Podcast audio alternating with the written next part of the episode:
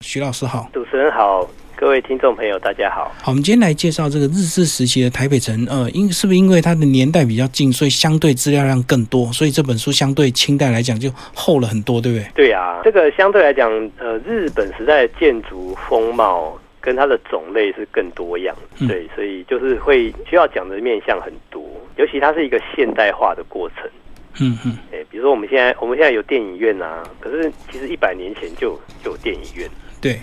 哦，所以在那个时候它开始已经开始走向现代化的过程。比如说自来水厂，在清朝是没有没有这样的东西，也是在一百年前就有日本时代就有日自来水厂哦，所以这个等于说你要讲建筑的这些事情的话，日本时代它的内容是丰富很多。嗯，所以日本人一开始进台北城的时候，他们应该是讶异大过于惊喜，对不对？因为他发现台湾人怎么这么这个样子，这样子，包括一些卫生下水道啊，一些什么疟疾这样子，都出乎他们的意料。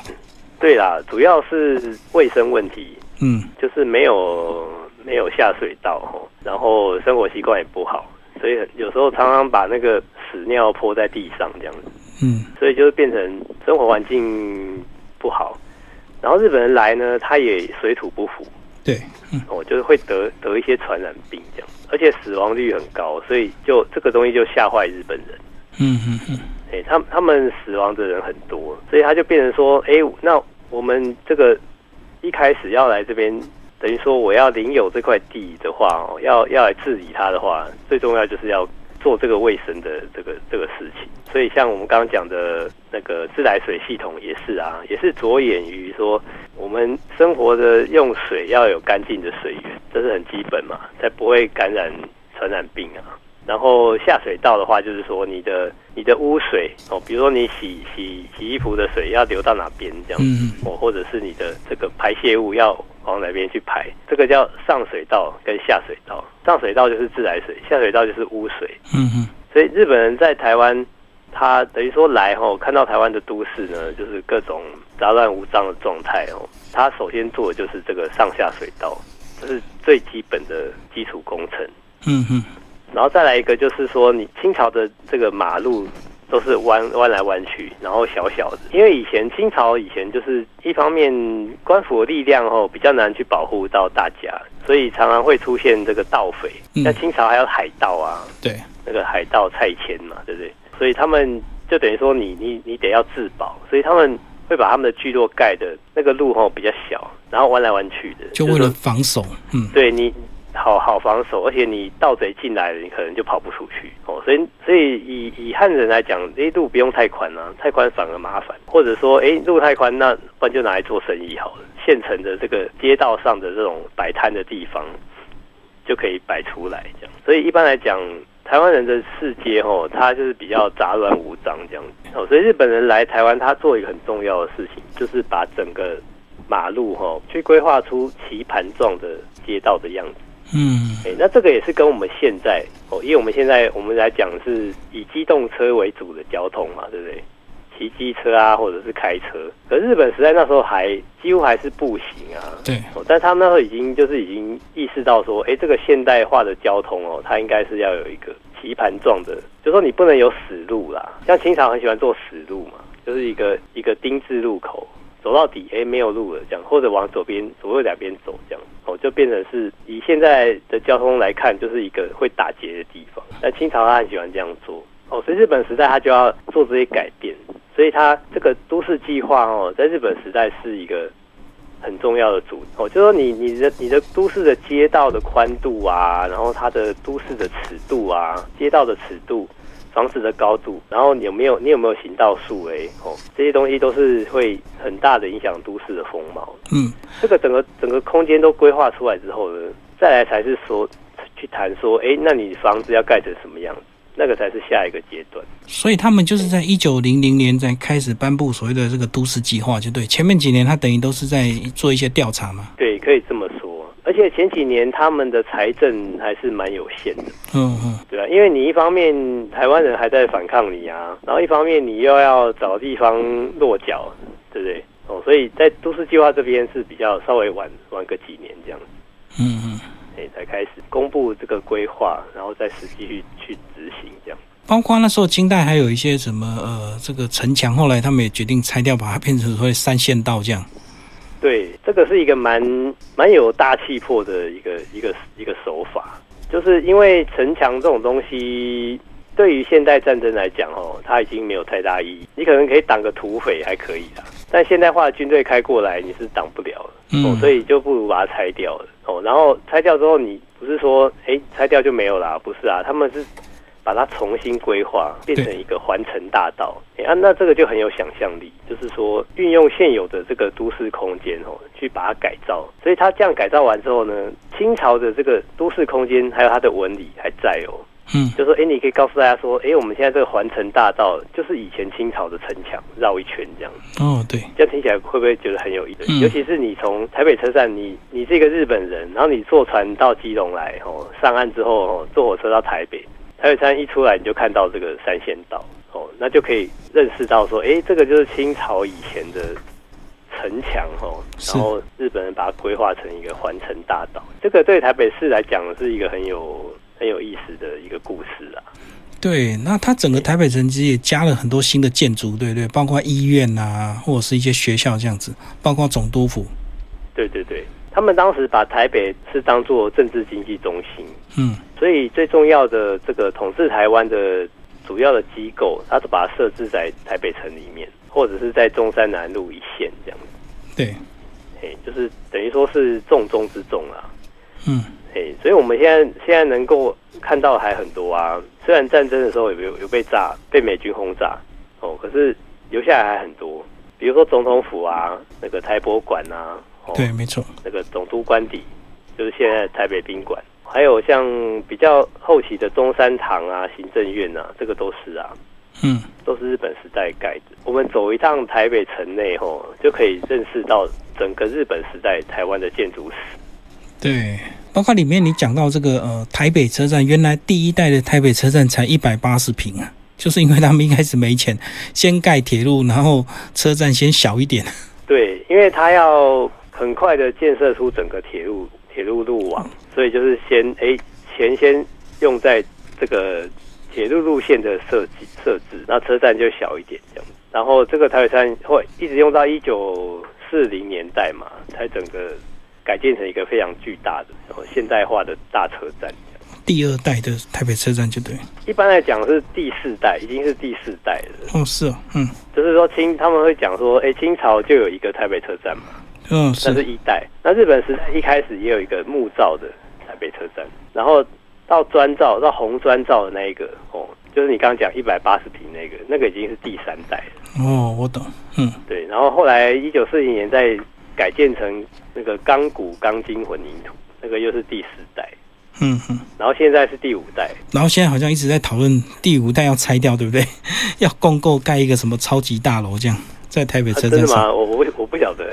对啊，因为因为现在来看那块地只有盖成这样的建筑，好像相对效益不高嘛，不够高。它主要是做台铁的总部使用啊，对所以对等于对，说是车站兼办公大楼这样子。嗯嗯，那如果盖成高楼，说不定以后里面可以有百货公司啊，旅对，馆啊就类似共购，让它更对高这样子。商办之类的。嗯，我们来讲新公园这一块好不好？就是呃，国立台湾博物馆哦，原来它当初是一整块的一个绿地，然后加了很多现代建筑在里面了。本来的对就是有公园这块地就对了。对，这个也是一个现代化都市的一个规划的概念，就是说你你工商业发达之后呢，人群会聚集在都市里面，对，所以这个时候你的生活环境哦，往往会变得不太好，就是人、嗯人太多太拥就挤，需要公园就对就了。挤在马路上，嗯嗯，好像哦也就是说，好像出门就是挤来挤去这样，所以你还是需要一个开放的空间，可以让大家比较放松这样。所以现代化工业都市吼，它就是会比较注重这种公园的设计。所以日本人是在台北城内吼，差不多在中间的地方，稍微偏东边一点。那为什么偏东边呢？因为以前吼，以前的台北天后宫就设在这边，哦对，对他把天后宫拆掉了。嗯然后因为天后宫周围吼很多空地哦，所以可以直接变成公园这样子。嗯嗯，所以他把清朝的都市稍微把它改造一下，然后就变成了新公园。哎，那就变成说，哎，你你在这个都市里面，我们刚刚讲嘛，政治经济中心吼，你在这边上班吼，或者居住的人，你都可以来这个公园休闲，这样嗯就等于说打造一个良好的都市环境。那这个东西就配合我们刚刚讲的环城大道，对，哎，那现在还可以看到那个啊，中山南中山南路，哦，爱国西路都是三线道，那个树都还在啊，嗯。嘿，是这样。然后新公园现在也还在，而且这个呃，台湾博物馆过去一开始本来是一个纪念馆，对不对？对，就是儿育后藤纪念馆。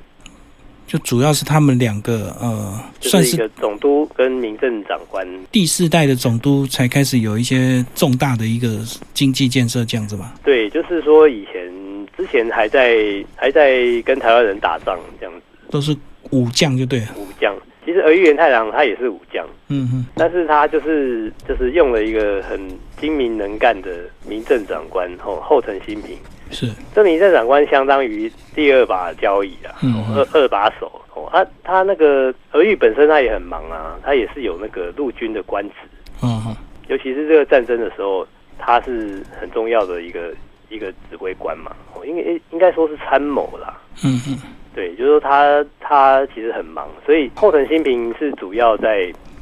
管理台湾这些这些事务的。是，对，那他对台湾的这个很多的做法哦，就是就是影响台湾很深。比如说，他主张说哦，你统治台湾人，你不能够用我们日本人的习惯去压他，嗯嗯，你不能说，哎、我们是统治者啊，那我们你们就要按照我们的生活方式来生活，这样这样是就是说会让台湾人没有很难接受，是是，所以他就他就主张说，你要顺着他们的习惯去统治他，就像怀柔政策这样子。对对对，那当然也包括到他们的生活习惯啊、文化风俗啊。哦，所以你你要有这个政策的话，你前提就是你要先了解那他的文化风俗是什么嘞？嗯，哦，你才能够有相应的对策嘛。所以他就去这个做了很深入的调查，哦，台湾的以前的习惯啊，哦，文化风俗啊，都去把它调查的很清楚。然后还有比如说我们刚刚讲的铁路建设，也是在他的手上大力发展。然后他这个他本身又是医生哦，然后台湾的卫生问题又又很糟糕，对不哦对？对，没错。嗯所以他就是很很，他也很积极投入这个都市计划里面。就是说，我们刚刚讲到的卫生问题、下水道那是一个部分，然后他对于说我们刚刚讲的那些，就是诶都市的市容、它的空间如何表现一个哦，好像有这种泱泱大国的气势哦，他非常就是有点醉心在这种都市规划里面。因为他后来从台湾离开之后，他又跑去东北哦，有去做那一边的。长春啊，哦，还有沈阳那边的都市计划，嗯嗯嗯，他也有去做，所以我觉得他他真的是一个怎么讲，就是说全方位的、全方位考虑到这个施政要怎么做的一个很很重要的人物，嗯对台湾影响很大。好，那讲到这本书，其实最重要一定要讲到总统府。那原来总统府你在里面介绍到，哦，它是日本的所谓的第一个这个净土的一个 这个建筑物啊。对，全日本第一有史以来第一个建筑净土案，对，对，可见他们当时的这个重视的程度啦。因为他们当时吼统治台湾吼的前二十五年，都是在以前清朝的衙门里面办公，嗯嗯。然后就是说过了二十五年之后，才盖了一个非常豪华的总督府。嗯可见就是说他们的用心是非常深的，就是说我我不会说急于说要有一个办公厅哦，那我就先盖这个办公厅，嗯嗯，他没有，欸他反而就是说很多的基础建设他他会先去做，是是，反而那个中中央核心的这一个，他反而是放到很后面，嗯，一九一九年盖好啦，哦，就是二十五年之后，对，对，那个时候已经都快要进入昭和时期嘛，一九二五年就昭和时期。嗯哎，所以说总督府等于说是他们统治台湾前半段的一个代表作，嗯，哎，大概是总总结总结之后呢，我们来做一个代表性的建筑，所以当时很重视，然后就就说那我们就用净土甄选各种方案来来比较这样子，当然也是希望能够得到最好的方案、啊、然后书里有讲到一个八卦，说净土书的人最后居然去总督府任职， 变成他又来改原本第一名的这个图。对，所以这个事情就就是有点好笑，然后第一名的这个人他就他就很不高兴。嗯他觉得说，哎、我都已经是是绑手啦，哦，结果怎么把我的设，而且他把他设计改了很多，不是说稍微改一下而已，对是，把它整个大改，一个是蛮简朴的，对不对？后来改的变得比较华丽这变样得子。非常花俏哦，所以几乎可以说是变成本来是长野与平治的设计嘛，对，后来变成深山松之助去改它，变几乎变成深山松之助的作品。因为你你看他这个深山松之助他的在台湾的各种作品哦，比如说台北那个监察院嘛，嗯，哦，台中州厅哦，以前的台北台中市政府，还有台南州厅这三三大州厅都是他设计的，那都是采用这种非常华丽的西方古典式样的建筑风格。嗯嗯，哦，他然后他又把它延续到总统府的设计上，所以总统府又又变成是在这个建筑的精美跟它的造型上，又又是一个集大成的设计。对你在里面就有画各自一半的对照图就对了。对，长所野的以是弄比较弄起来就跟本来的设计差很多。对，不过后来还是就是第一名抗议无效啊，还是把它盖出来。对对对，对对对，而且里面你也蛮特别画了一些解剖图，对不对？让我们能够更清楚，哎，比如说总督府里面它成色它大概的样子是怎么样子？哎对，主要是空间呐、空间的分布，对，就是它中间，它建筑物的中间有一个大大庭院，然后庭院的中间呢有一个很大的这个这个会议室，嗯嗯，哦，跟一个很大的等于说是大厅啊，就是我们今天去参观总统府可以去看到这两个大空间，嗯，哎，这个是蛮在日本时代蛮有代表性，等于是一个八字形的建筑，如果空拍的话，哎，是日治型的，日字形，嗯嗯，就各有两块空地。哎，对对，左右各有两块空间。好，那其实呢，呃，医院也是非常重要的一个民生卫生的一个这个措施，所以其实日本来的时候也呃盖了一些医院来跟我们介绍，呃，包括我们非常熟悉的台大医院，对不对？对，我们现在很熟悉的台大医院，吼，就是医疗界的龙头嘛，对不对？是啊，嗯，它其实是日本时代吼，日本人一来台北城里面，他就设了一个台北医院，一开始叫台北医院，然后然后后来就是说一开始不是在现在的位置，嗯然后后来呢移到就比较确定的时候呢，把它移到了现在台大医院这个位置旧馆的位置，嗯嗯，去盖了一一批木造的建筑物，对，哦，就变成了这个台北医院早期的台北医院啊。那但是这个是明治时代，那明治时代它用了很多的木材哦，一方面它比较便宜嗯哦，跟砖造比起来，砖比较贵。那木头它比较便宜，又盖得比较快，可以很快速建造，所以它就大量用木头。但是他没想到说，哦台湾的白蚁有这么厉害哦，嗯嗯，可以在几年内就把木头都吃光。哦，因为台湾比较潮湿嘛，对嗯对对，而且又高温，所以这个白蚁的问题就很严重。所以在明治时代盖的很多木造建筑，基本上很快就完蛋了。嗯哦，所以这个台北医院它又很快又开始改建，就在大正的时候，大正时代。哦，就是从一九一一年开始，对就是大正时代，他们就开始去改建这个，变成是红砖的医院这样，嗯也就是我们今天看到。那最后完成这个正面是在一九一八年完成那个最宏伟的正面哦，也等于说是大正红砖建筑的一个代表作啦，也是是属于西洋古典的样式。嗯对，那这个时候还是属于叫做台北医院。那那时候哦，总督府它在全台湾各地各大都市都有设医院，嗯比如说台中新竹医院啊、台中医院、基隆医院、哦、高雄医院，都是直属总督府的。虽然是叫以以各各个都市为名，但其实它不是属于那个都市，它是总督府的医院。那到后来一九二八年哦，昭和初期，它设立了台北帝国大学，嗯嗯，然后之后它就慢慢扩展嘛，就把那个台北医院呢就收到台北帝国大学里面。嗯嗯，就变成大学，就是说他设了这个，他有有这个医学院哦，又有这个附属的医院这样子。那医学院又是另外一件事情，医学院也是很早，就是日本人刚来台湾的时候呢，哦，就大概在来台湾前几年，他就设立了这个台北医学校，嗯哎，当时叫做医学校。然后呢，因为他们我们刚刚不是讲那个卫生问题很严重嘛，哦，那很需要医生来看病，所以